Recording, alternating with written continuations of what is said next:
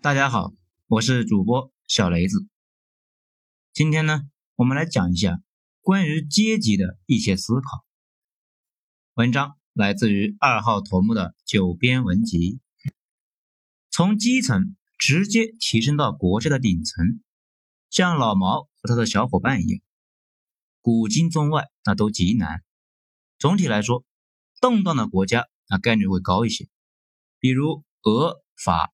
这两个国家呢，是各种主义的试验场啊，出的多一些，代价也极大。似乎冥冥中有一种平衡，有人崛起，有人就得跌落。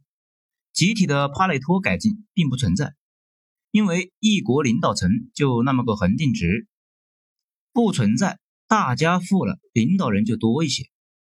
爬升阶梯，中外呢也是大同小异，中外都靠关系。和协同，以及逆概率反应堆，那这里呢，咱们就不展开说了。由无产阶级向千万人民币财富阶层的跃迁，这里说一下阶级而论，在美国你也得千万美元级别。中国的难度比美国或者是欧洲那要小得多，因为中国的社会动员还没结束，欧美嘛已经呈现了稳定的姿态，大家赚的钱那都不够花。想通过积累、加杠杆、买资产、等待资产升级这一套发财是很难的。欧美老百姓攒不下钱，现在在欧洲那是诅咒，中国却不是问题。东亚人爱积蓄，关注下一代，可能会让生活苦的很多，但是在竞争中有明显的优势。中国底层还有一个杠杆，可以把你的杠升三个阶级，呃，就是高考。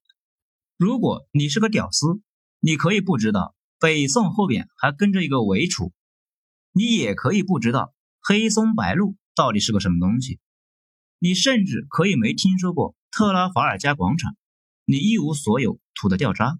但是通过高考，你可以从边远的山区直接冲到帝国中心的最高学府，甚至不用带钱读完四年大学，或者混个985毕业之后去大公司。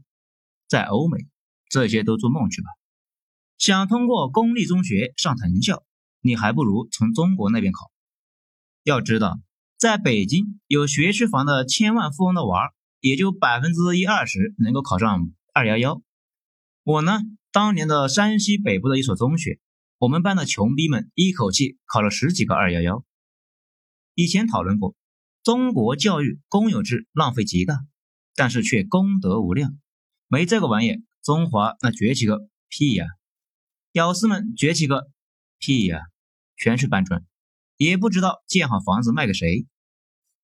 有两个纪录片，其中一个大家都知道，就是 BBC 那个《人生七年》，跟踪了几十年几个年轻人，发现龙生龙，凤生凤，老鼠的儿子会打洞，阶层锁死，升级无望。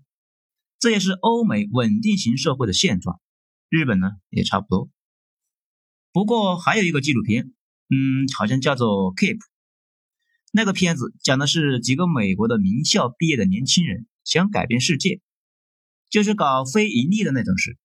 他们自己出生于中产阶级家庭，父母管得很严，学习也非常的刻苦，考上了名校。回过头来看那些底层的孩子，发现这些小孩最悲惨的地方不是他们笨。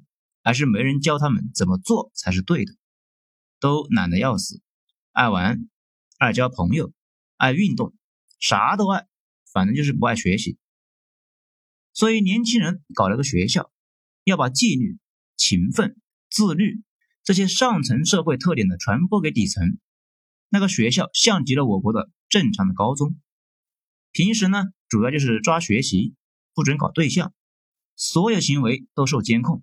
并且承担责任，罚站、罚吃饭不给凳子，也就是摒弃了自由化的那一套，搞矫正式教育，大家都懂的。后来还真的有那么几个考上了名校。这个视频给我最大的冲击，其实是这样一个观念：勤奋、自律、日复一日的抓学习，是上层社会的品质。我国在这方面的教育还是很有优势的，从小呢就强制灌输。把上层社会的观念当做民族精神来搞，在座很多人都是受益者。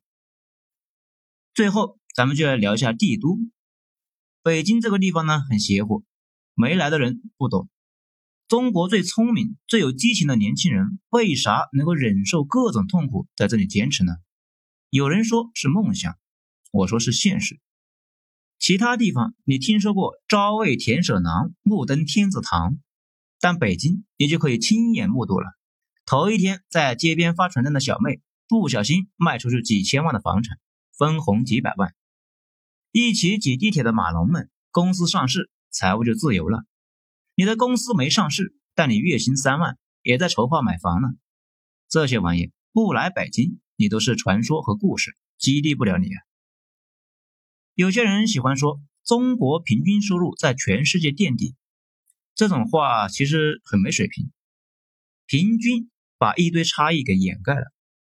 如果把中国理解成六个人口五千多万的发达国家和二十多个发展中的国家组成的一个国家群，很多问题都好理解了。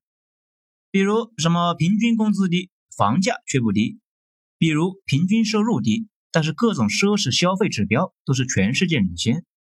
现在的问题是，住五百万以上的房子，平时下馆子人均两百以上的那伙人理解不了中国还有好几亿的农民；天天沙县的那也理解不了由几千万人组成的头部群众，富有程度呢远超西方任何一个发达地区。去北京等一线城市发展，那就是出国。以上的几点呢，还要持续一些年。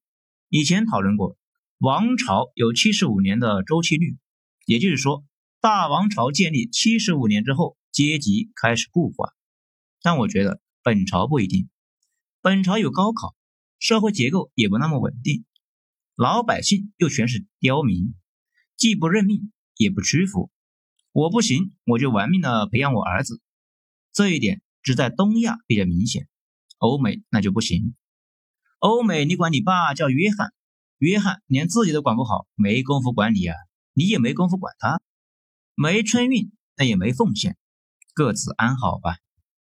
好了，咱们今天就讲到这里，精彩下次接着继续。我是主播小雷子，谢谢大家的收听。